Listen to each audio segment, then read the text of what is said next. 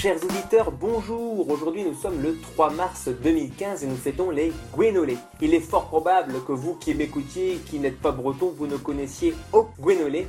Mais sachez que dans la péninsule armoricaine, le Gwénolé est loin d'être une espèce en voie de disparition.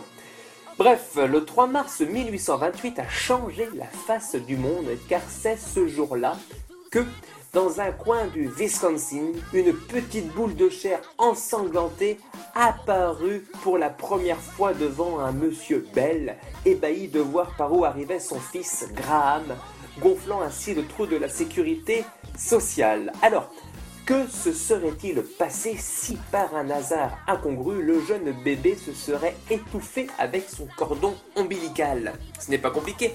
Le téléphone n'aurait bien sûr jamais été inventé. Qui dit pas de téléphone dit pas de France Télécom et donc moins de suicides.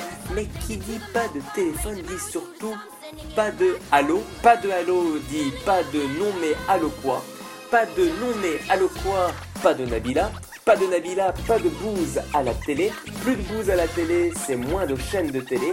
Moins de chaînes de télé, c'est moins d'occasions de changer de chaîne et donc de se faire une luxure du pouce, entraînant donc moins de radio et d'IRM, permettant ainsi une réduction du trou de la sécurité sociale. Rendez-vous demain pour une nouvelle Uchronique. Que se serait-il passé un 4 mars?